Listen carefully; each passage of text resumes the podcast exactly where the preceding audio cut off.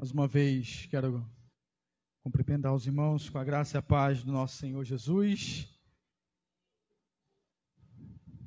Que maravilha, né, irmãos? Podermos adorar o Senhor com o nosso coração, com aquilo que temos, com aquilo que somos. O Senhor, com toda certeza, está neste lugar. E Ele é um Deus que ama receber a adoração que vem de um coração quebrantado e contrito. Lucas, capítulo de número 15, meus amados. Vamos ler, primeiramente, os versos 1 e 2. Depois passaremos para os versos 11 ao 32. Lucas 15, os versos 1 e 2 depois dos versos 11 ao 32. Vamos colocar de pé? Fazermos essa leitura de forma alternada, tá bom? Lucas 15, 1 e 2. Depois dos versos 11 ao 32. Vamos fazer uma coisa diferente? Estou vendo as crianças ali. Eu quero que as crianças, na medida que eu for pregando o sermão, desenhem. Alguém pode arrumar uma canetinha, um papel para elas. Está ouvindo, crianças? Quero que vocês desenhem o que vocês vão entender do sermão, tá bom? A historinha que eu vou contar aqui. Tá joia? Fechado? Então vamos lá, depois eu quero ver o desenho. Verso 1 diz: Aproximavam-se de Jesus todos os publicanos e pecadores para o ouvir.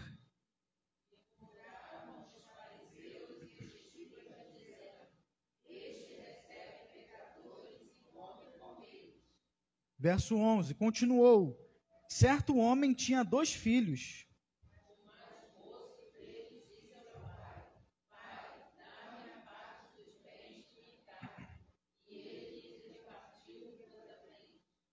Passados não muitos dias, o filho mais moço, ajuntando tudo que era seu, partiu para uma terra distante e lá dissipou todos os seus bens, vivendo dissolutamente.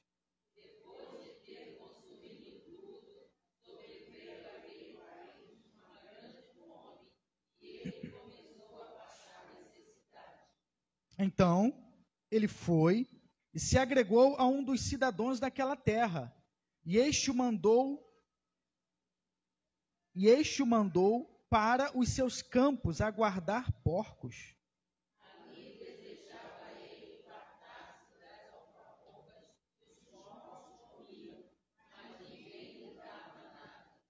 Então, caindo em si, disse: Quantos trabalhadores de meu pai têm pão com fartura?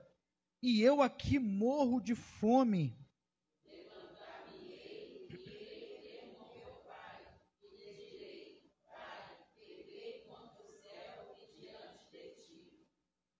Já não sou digno de ser chamado teu filho. Trata-me como um dos teus trabalhadores.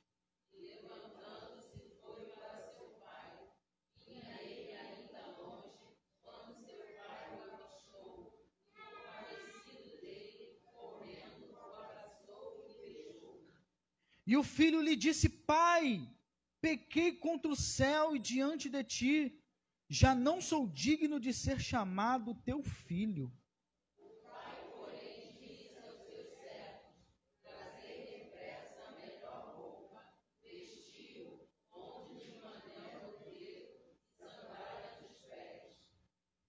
Trazei também e matai o novilho cevado comamos e regozijemo-nos.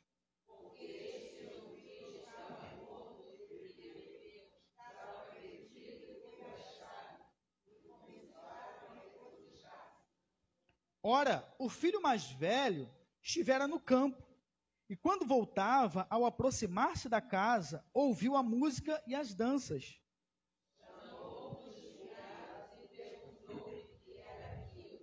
E ele lhe informou Veio teu irmão e teu pai mandou matar o novilho cevado, porque o recuperou com saúde.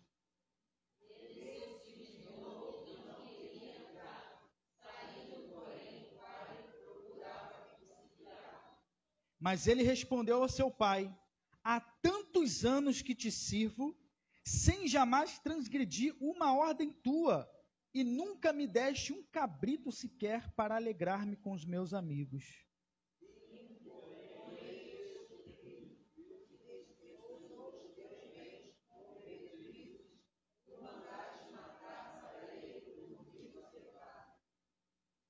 Então lhe respondeu o pai: Meu filho, Tu sempre estás comigo.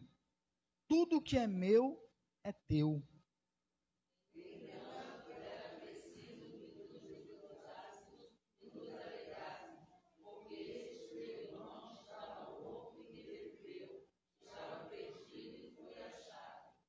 Amém. Podem se assentar. Vamos orar mais uma vez. Santo Deus, é diante da tua palavra é diante da tua palavra que todos nós nos encontramos nus, Senhor. Ó oh, Pai, nós acabamos de ler a tua palavra, mas na verdade é a tua palavra que nos lê, Senhor. É a tua palavra, meu Pai, que revela o pensamento mais profundo de nossa mente. Pai, que no nome de Jesus, o Senhor possa nos encorajar, nos exortar e nos consolar, apesar de mim, Senhor para a tua glória. Amém e amém. Meus amados, eu creio que todos nós que estamos aqui, sem exceção, nós já ouvimos falar muito a respeito dessa parábola, essa passagem. Já ouvimos falar e já ouvimos até pessoas pregarem diversas vezes sobre ela. E a maior parte dessas interpretações ou dessas pregações se concentra na volta do filho mais novo à casa do seu pai. Muitos pregadores, ao pregar esse texto, ressaltam o arrependimento que aconteceu com o filho mais novo. Ressaltam a generosidade e a graça do pai em recebê-lo novamente, mesmo ele tendo feito tudo o que ele fez. É fato que se nós nos determos realmente no arrependimento e na volta do filho mais novo para a casa do pai, nós vamos tirar muitas lições preciosas. Lições que realmente vão edificar a nossa vida. Mas, meus irmãos, nesta oportunidade eu quero que você preste muita atenção, porque eu vou me concentrar mais não no filho mais novo, mas sim no filho mais velho. Muitos falam realmente sobre o filho mais novo, sobre a linda atitude que ele teve de voltar para a casa do seu pai, mas quase ninguém fala a respeito do filho mais velho.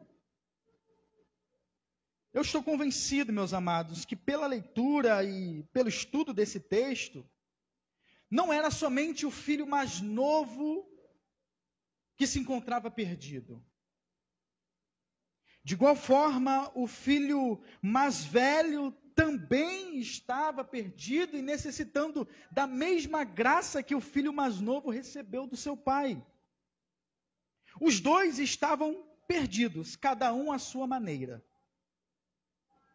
Os dois estavam alienados de Deus. Preste bem atenção. Cada um representa uma forma diferente de buscar a aceitação do seu pai. Cada um representa uma forma diferente de buscar o acolhimento do seu pai, a salvação por parte do seu pai. E é por isso que o tema desse sermão, os irmãos já viram nas redes sociais, é a parábola Dois Filhos Pródigos. Porque eram os dois que estavam perdidos. O texto vai começar nos dizendo que existiam dois grupos de pessoas que estavam ali naquele exato momento assistindo Jesus pregar. O primeiro grupo se chamava os publicanos e os pecadores. Esse primeiro grupo representa o filho mais novo. O segundo grupo é o grupo dos fariseus e escribas. Esse grupo representa o filho mais velho. O grupo dos publicanos e pecadores, nós sabemos, nós conhecemos. É um grupo muito famoso que gostava de estar perto de Jesus. É um grupo diferenciado que tinha prazer de se encontrar com Cristo. A gente sabe que os publicanos, naquela época, eles eram os judeus que haviam traído a sua própria nação ao se colocar sob o jugo do Império Romano e aceitar do Império Romano um emprego que pudesse cobrar os seus próprios patrícios.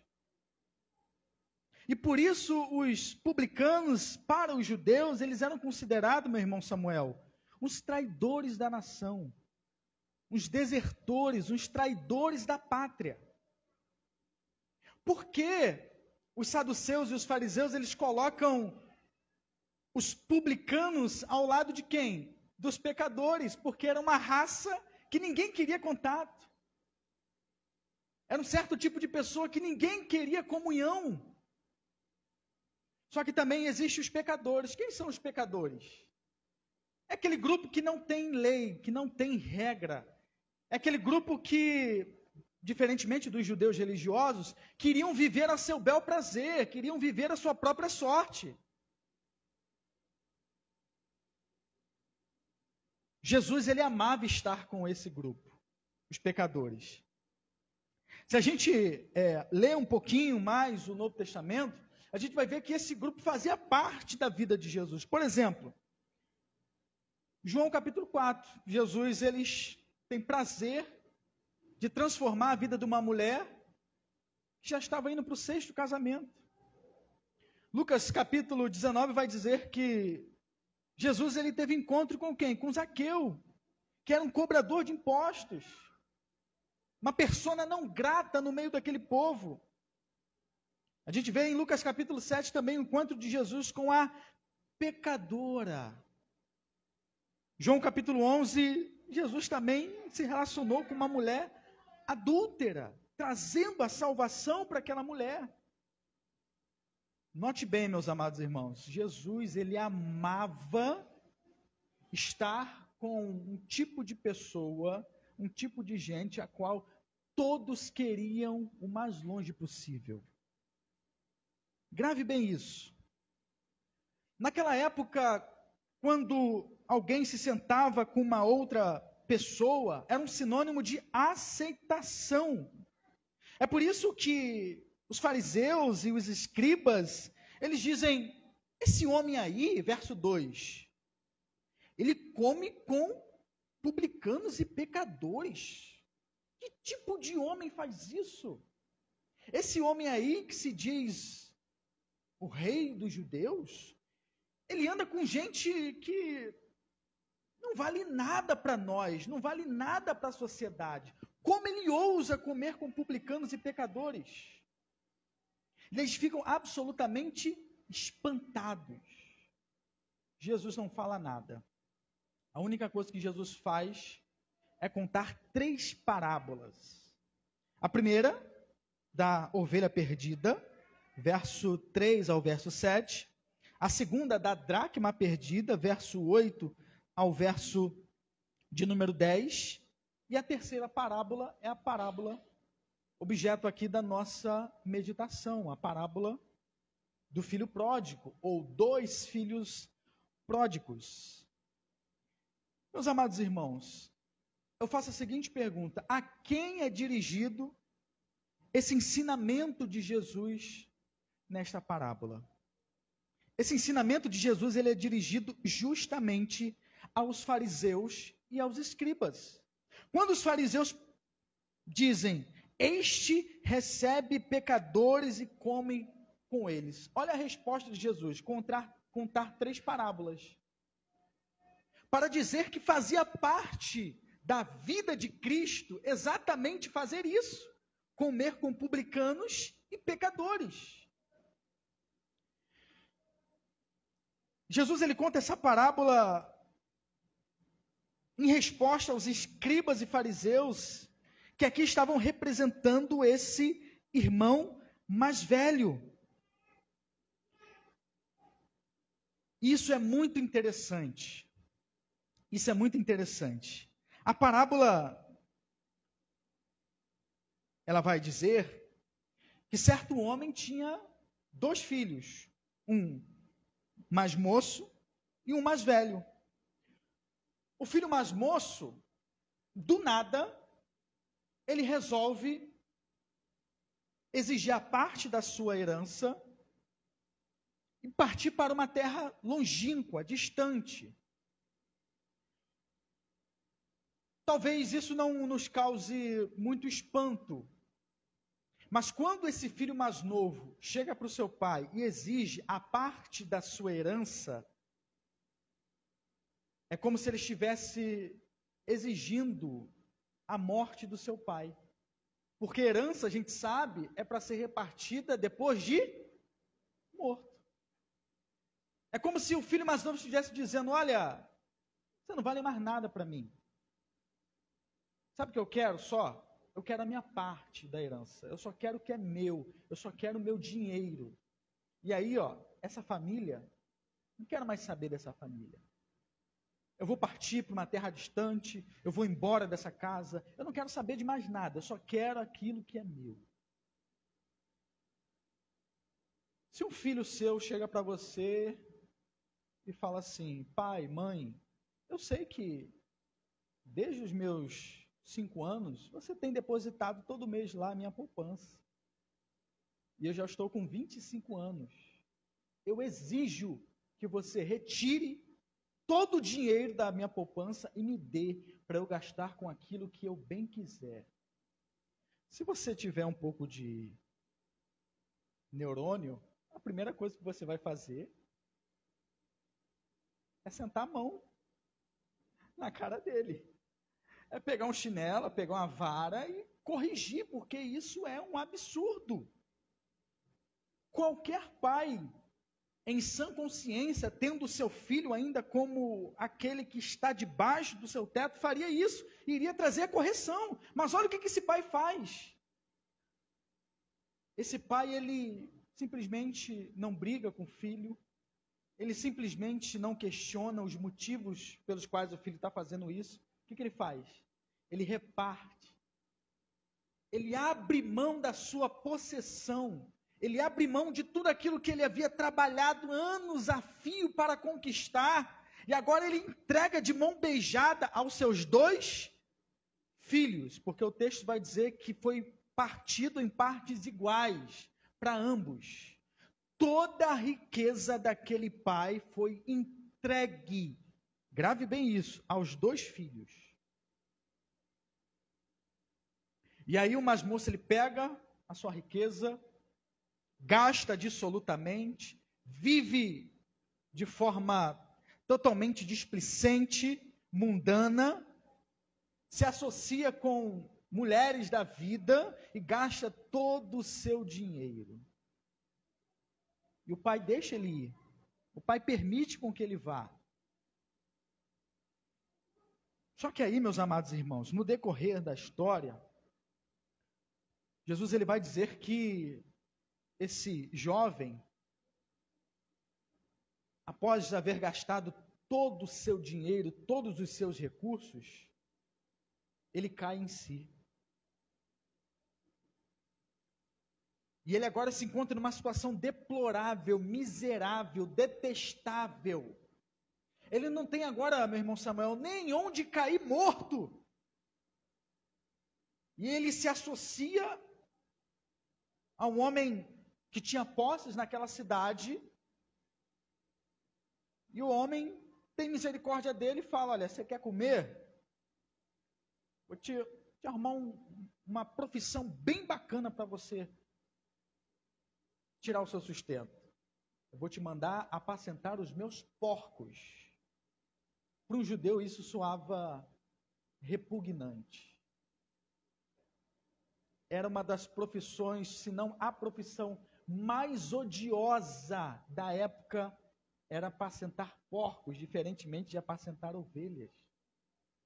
Mas Jesus ele é bem intencional ao fazer isso. E aí, aquele homem, talvez nos seus primeiros dias do, do seu novo a fazer, da sua nova profissão, ele sente ânsia, ele sente desejo. Ele vê os porcos comendo lá aquela comida, aquela lavagem, e ele quer comer também daquela lavagem, ele quer comer também daquela comida. Porque ele estava com fome. Olha a situação deplorável que esse homem chegou. Mas aí que a história começa a mudar. Esse homem ele cai em si. Esse homem ele pensa: caramba, o que que eu estou fazendo aqui? O que que eu fiz da minha vida?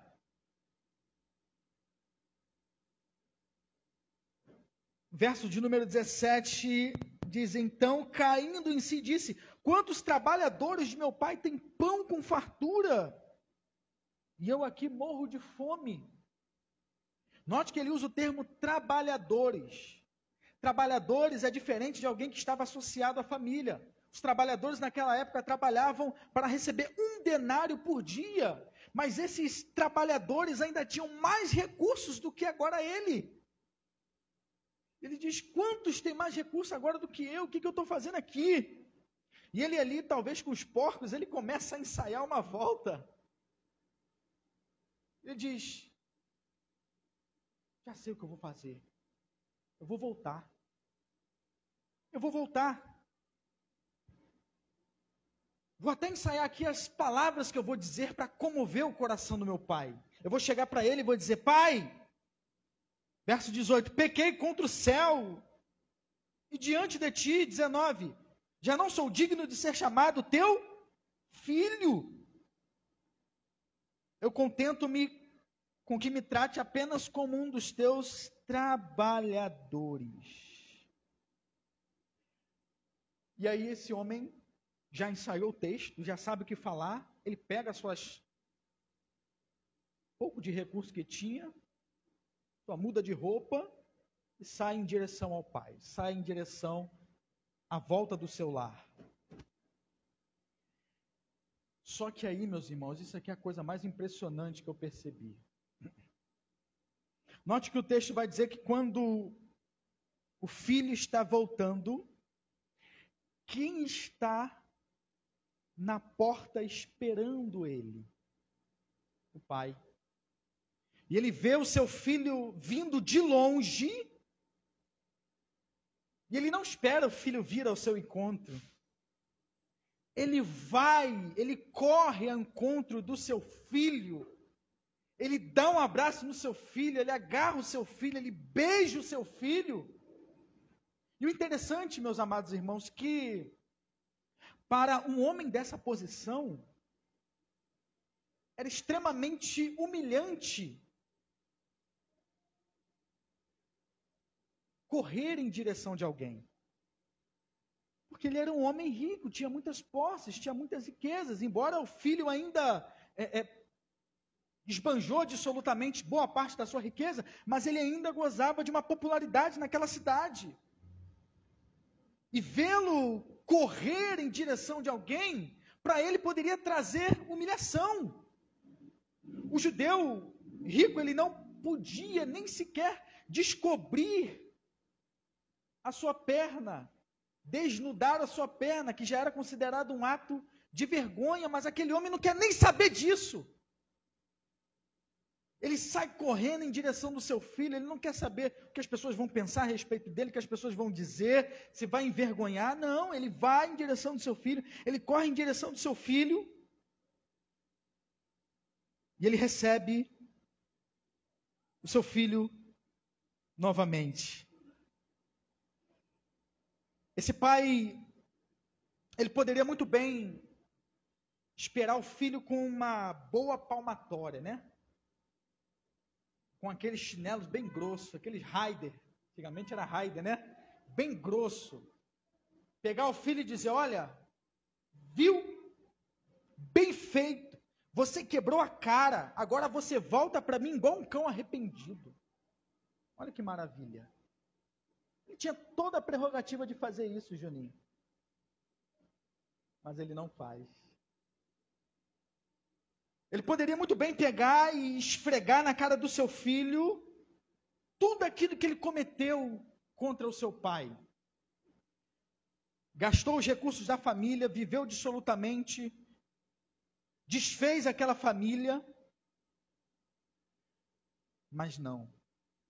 Ele age com profundo amor, com profunda graça, com profunda misericórdia. Ele não pega a lista de pecados do seu filho, esfrega na cara dele e diz: Olha, bem feito. Você quebrou a cara mais uma vez, e agora você volta para mim e ainda exige que eu te perdoe? Não. O que, que nós aprendemos com isso?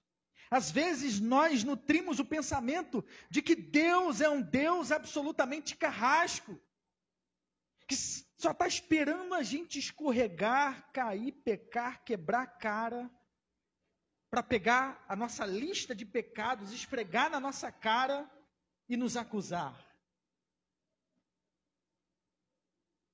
Mas o nosso Deus não é assim. Esse pai aqui representa, lógico, o próprio Deus. Jesus ele ainda continua dizendo, meus amados irmãos, João 6,37: O que vem a mim, de modo nenhum lançarei fora.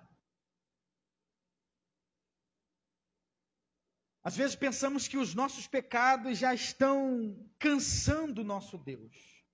Às vezes pensamos que fa pelo fato de pecarmos, Deus está cada vez mais afastado de nós, Deus não quer mais ouvir a nossa oração, Deus não quer mais ouvir o nosso clamor. Essa não é uma forma correta de se pensar a respeito de Deus. Com Cristo completamente é diferente. Grave bem isso, meus amados. Os nossos pecados, as nossas fraquezas, os nossos escorregões são exatamente as qualificações em nosso currículo que nos permitem chegar mais perto de Jesus.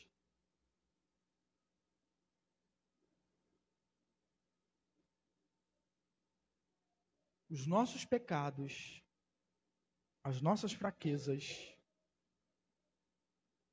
as tentações que às vezes cedemos, são exatamente, fazem exatamente parte do nosso currículo que nos permitem chegar a Jesus. É por isso que Jesus está contando essa parábola, como se Jesus estivesse dizendo: Olha, eu não vim para aqueles que se dizem sãos, eu não vim para aqueles que se auto-intitulam que estão por cima da carne seca, aqueles que estão cheios de autojustiça. Eu vim exatamente para esse tipo de pessoa que peca, que falha, que escorrega, mas ele tem consciência disso, de que é pecador, e ele volta para mim em arrependimento e fé.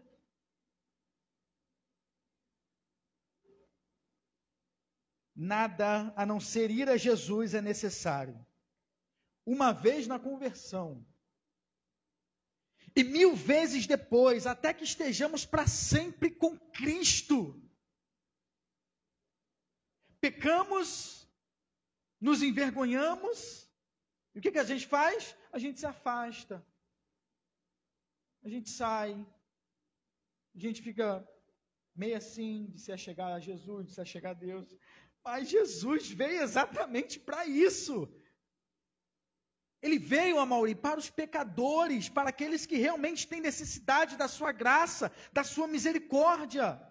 Aqueles que conhecem, reconhecem que sem eles não são nada. Engraçado que Jesus ele não diz: Todo aquele que vem a mim o contrito suficiente, eu receberei. Jesus ele não diz: Todo aquele que vem a mim se sentindo mal o suficiente, eu não lançarei fora. Não, Jesus ele não diz isso.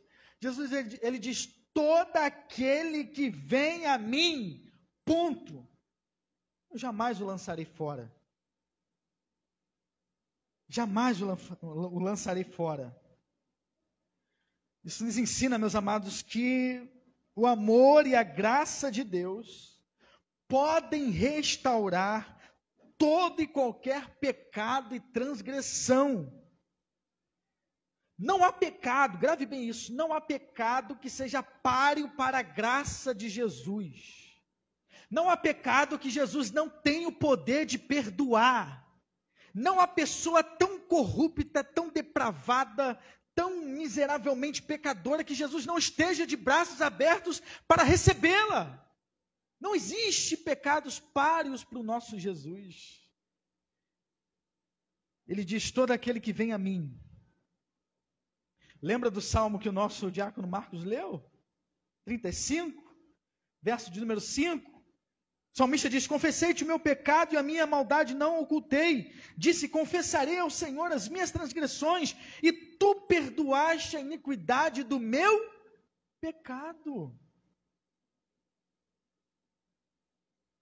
Mas a história não termina aí. A história não termina aí. O texto vai dizer que o pai ele dá um grande banquete. Ele, ele não mata um novilho.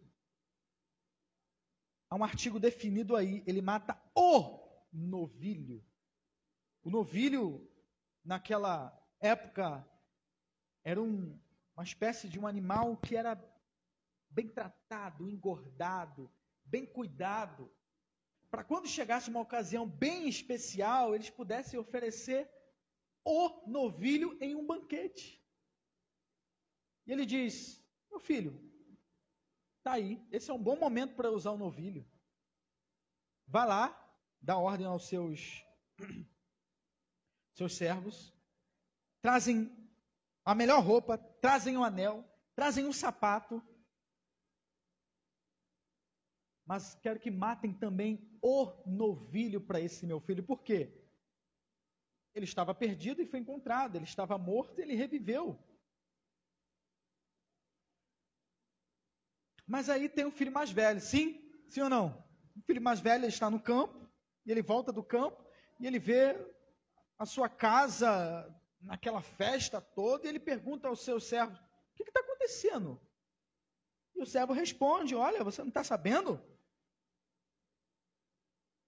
Veio teu irmão, verso 27, e mandou, teu pai mandou matar o novilho cevado para ele, porque o recuperou com saúde.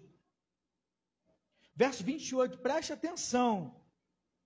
Olha o que aconteceu com o mais velho. Ele se indignou e não queria entrar. Ele não queria participar do banquete. Ele se encontra furioso. Ele está furioso, mas ele está muito, mas muito zangado. Por quê?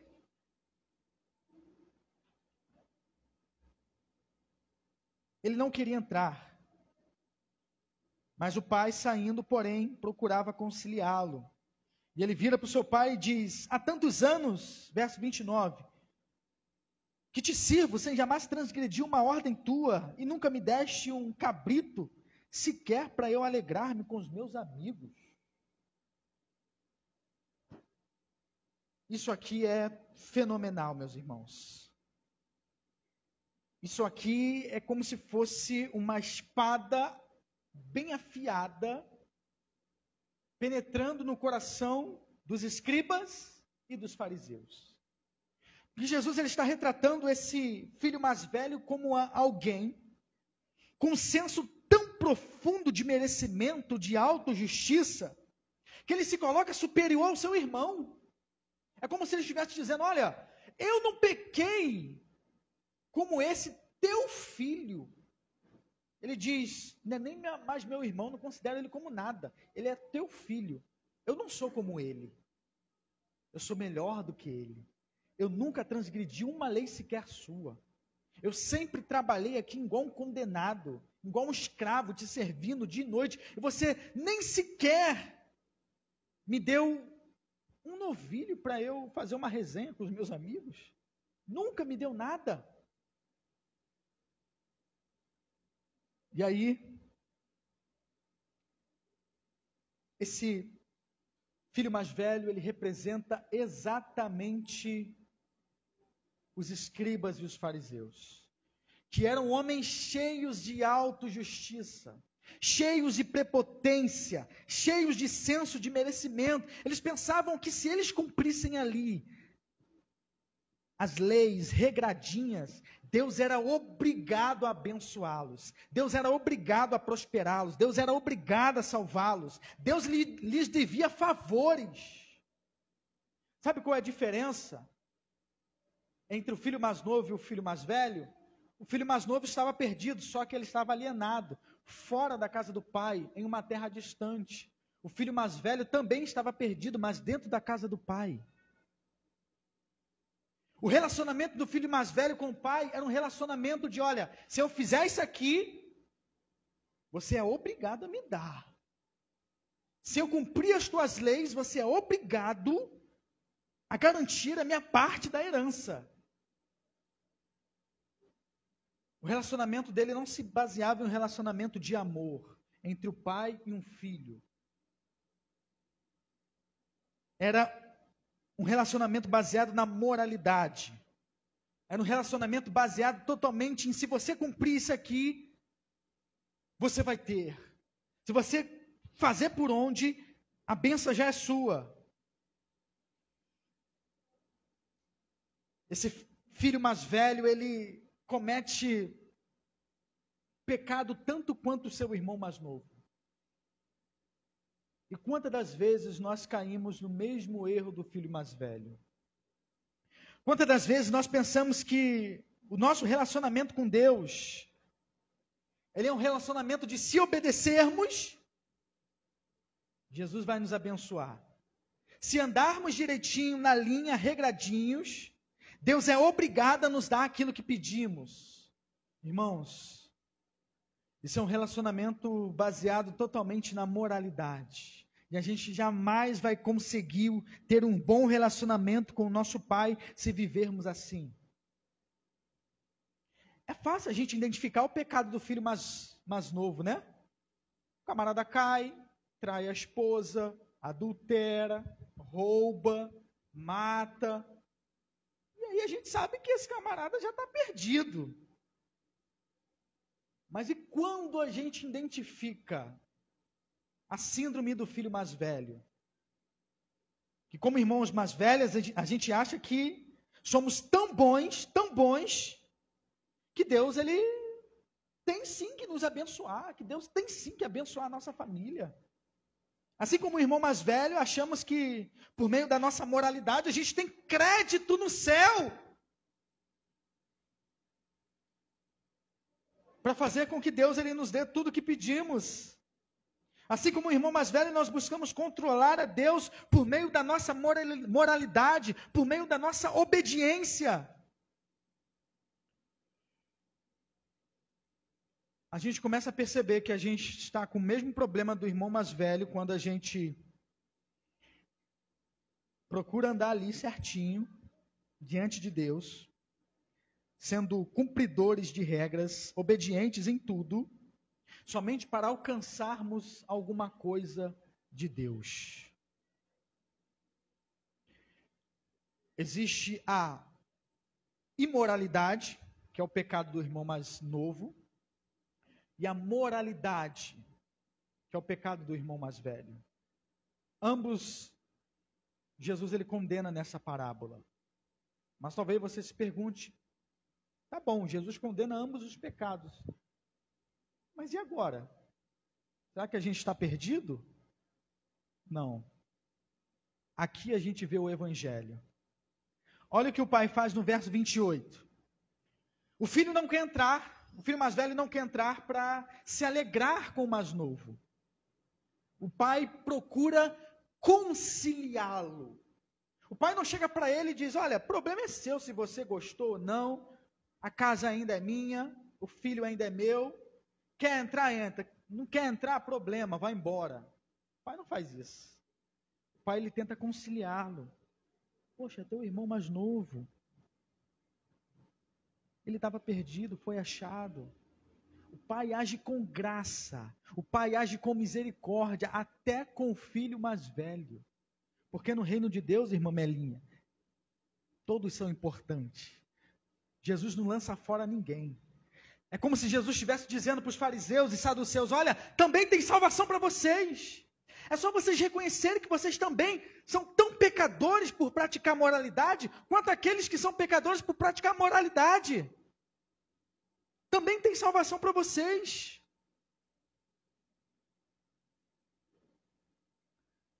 E aí, para finalizar, há redenção nesse texto. Esse texto aponta para a cruz. Lembra-te, vocês lembram do caso de Caim e Abel, os dois irmãos? Deus fala para Caim: Olha, você é o responsável pelo teu irmão. Você é mais velho, você é responsável dele. Só que o que ele faz? Ele pega e mata o seu irmão. Ao invés de cuidar dele, ao invés de ir atrás dele, ao invés de protegê-lo, ele mata o seu irmão. Por que, que o filho mais velho, quando viu o filho mais novo sair da casa do pai, se rebelar, viver explicitamente, ele não foi atrás do irmão para dissuadi-lo, para convencê-lo a voltar para a casa do seu pai. Por que ele não foi atrás? Porque ele estava tão perdido quanto o irmão. Mas Jesus, ele é o nosso verdadeiro e fiel irmão mais velho. O filho mais novo, ele precisava de um irmão mais velho para aconselhá-lo, orientá-lo e dizer: Olha, rapaz, você está pedindo a herança o pai, mas você vai se dar mal, hein? O mundo aí fora é, é mal. Só que o filho mais novo não teve um irmão mais velho perfeito. Mas a Bíblia vai dizer que Jesus é o nosso irmão mais velho. Jesus é aquele que vai atrás de nós, mesmo em nossa imoralidade, quanto mais em nossa moralidade. E ele nos busca até nos encontrarmos. E ele nos acha. Aonde a gente estiver, tanto dentro da casa do Pai, quanto fora da casa do Pai. Jesus, ele vai nos buscar, ele vai nos achar, ele vai nos salvar. Ele é o nosso irmão mais velho. A gente não consegue fugir dele. Grave bem isso, meus amados. O Evangelho de Cristo, ele é uma terceira via para moralidade e para imoralidade. O evangelho de Cristo não foi não veio, melhor dizendo,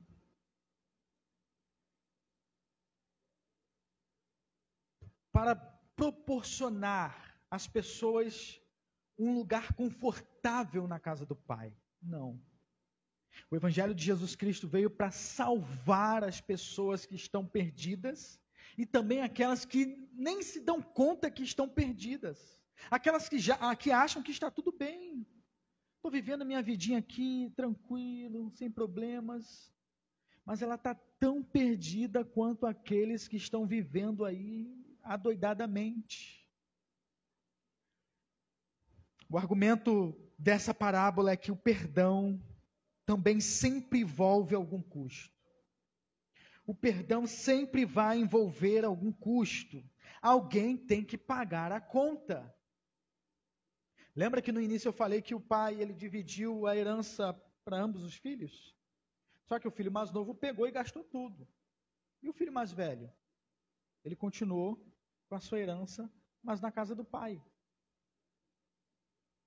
para que o filho mais novo pudesse vir e fazer parte novamente daquela família, era necessário o filho mais velho abrir mão da sua herança e acolher o seu irmão de volta. E não foi isso que Jesus fez com a gente? Jesus abriu mão da sua glória. Jesus abriu mão da sua riqueza. Jesus abriu mão tudo aquilo que ele gozava com o Pai na eternidade. Ele desceu, ele condescendeu, ele veio até nós em graça e nos deu tudo aquilo que precisávamos, tanto para esta vida quanto para o porvir. Lembra também do texto que nós lemos, 2 Coríntios 5, 21?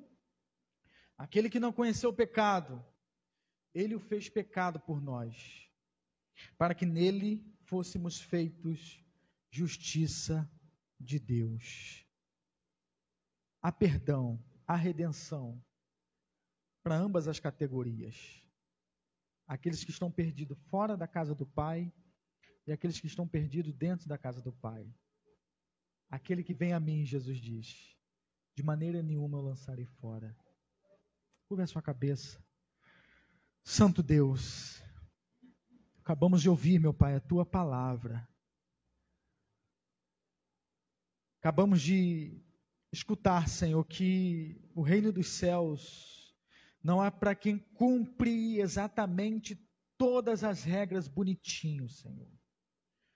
Acabamos de ouvir também que o reino dos céus não é também para aquele que, aqueles que deixam de cumprir as regras conforme o Senhor exige, meu Pai. Mas o reino dos céus é para aqueles que se arrependem, é para aqueles que realmente se convertem, é para aqueles que realmente, Senhor, tomam uma decisão de abandonar os seus pecados e de se voltar para Cristo em arrependimento e fé. Se alguém aqui, Senhor, dentro de alguma dessa condição, que o teu Santo Espírito possa salvá-lo, que o teu Santo Espírito possa tocar em seu coração, que teu Santo Espírito possa transformar a sua vida, tanto aqueles que agem moralmente quanto aqueles que são imorais. Que ambos possam reconhecer a necessidade da tua graça, meu Pai. Porque a tua graça, ela está disponível a todos nós. Oramos a ti, em nome de Jesus. Amém. Amém. Deus abençoe as nossas vidas. Deus abençoe a vida dos nossos amados irmãos. A gente se encontra muito feliz. Eu estou feliz. Eu creio que vocês também estão felizes, porque o nosso irmão Sérgio está de volta. É, um, é emocionante ver o nosso irmão aqui com a, com a gente, adorando a Deus. Sua esposa também, irmã Hermínia é fruto da bondade, da graça e da misericórdia do Senhor. Deus te abençoe, meu irmão Sérgio. Deus te abençoe, minha irmã Hermínia. Meus irmãos, nós temos alguns anúncios para dar. Eu sei que eu passei um pouquinho da hora, né? Mas ainda cabe um pouquinho de anúncios. Irmãos, tenha um pouquinho de paciência. Graças a Deus, nós vamos começar a nossa obra agora, nessa semana. A gente agradece a Deus aí pelas contribuições generosas dos irmãos, aqueles que se identificaram, aqueles que não se identificaram, não tem problema. Deus abençoe a vida de cada irmão que contribuiu. A obra vai sair, vai ficar a coisa mais linda, nossa cozinha, nossa sala da junta, aqui dentro. A gente vai conseguir solucionar o problema do vazamento, que para nós é o principal. E nosso coração está radiante de alegria, porque em todas as coisas a gente vê a mão de Deus. A gente vê que Deus é com essa igreja, que Deus é com esse povo. Mas que isso não possa te inibir de, porventura, Jesus continuar tocando no seu coração para contribuir. A gente ainda precisa, são muitas demandas se você for lá atrás, você vê que o prédio é um tanto antigo, as paredes já não estão mais aquela coisa, então tem muita coisa para se fazer. Então convido a amada igreja a continuar sendo generosa, continuar contribuindo de acordo com as suas condições, porque a gente sabe que Deus ama quem dá com alegria. Nosso bazar também vai sair, dia 9 agora do próximo mês, acho que a gente colocou às 9 e 10 da manhã, os irmãos que já estão trazendo as doações, que possam trazer de uma forma que já estejam preparados, não é isso? Para a gente só colocar ali no, no, na arara, né? E vender, fazer o que tiver que fazer. Porque aí, é, se trazer meio birimbolado, a gente ainda vai ter que ter o trabalho né, de tirar, de passar, de organizar direitinho. Tanto quanto dê para você trazer já organizado, vai ser benção demais. Caso não dê, receberemos da mesma forma, né? É, é igual Jesus, o que vem a nós, de forma alguma lançaremos fora, né? Então, é benção. Deus tem agido, Deus tem operado. Nossa semana aí é. Eu não sei se já foi marcado já é, o pequeno grupo na terça-feira. Saberemos amanhã. Amanhã a gente vai divulgar no grupo, tá? No, nos grupos da igreja. Quarta-feira é, o estudo bíblico. Ah, perdão, perdão, perdão. Houve uma mudança. Ontem nós estivemos reunidos em conselho e o estudo de quarta-feira passou para quinta-feira, tá? O estudo de quarta, não é isso, Guedes? O estudo de quarta passou para quinta-feira e é uma mudança que nós estamos tentando implantar para a gente caminhar com um pouco mais de qualidade, digamos assim. Então, ore por isso. É, se você não tem compromisso à noite, quinta-feira à noite, faça um esforço para estar aqui ouvindo a palavra do Senhor. E mais mudanças para o bem virão. Amém? Se me faltar alguma coisa, não tem problema, eu vou estar colocando no grupo até amanhã. Que Deus abençoe os irmãos. Vamos colocar de pé. Me perdoe, em nome de Jesus, que eu passei um pouco o sermão, mas às vezes eu me empolgo, né? Falar da palavra do Senhor sempre é bom, mas eu eu coloquei no meu coração, esse ano eu intento pregar no máximo 35 minutos. Está sendo um desafio para mim, mas eu peço que os irmãos tenham um pouquinho de paciência. E vamos orar ao Senhor, vamos agradecer. Pai Santo, louvado seja o teu nome, Senhor, porque tu és bom e a tua misericórdia dura para sempre. Senhor, nós temos motivo de sobra para agradecer a Ti. Primeiro, Senhor, pela vida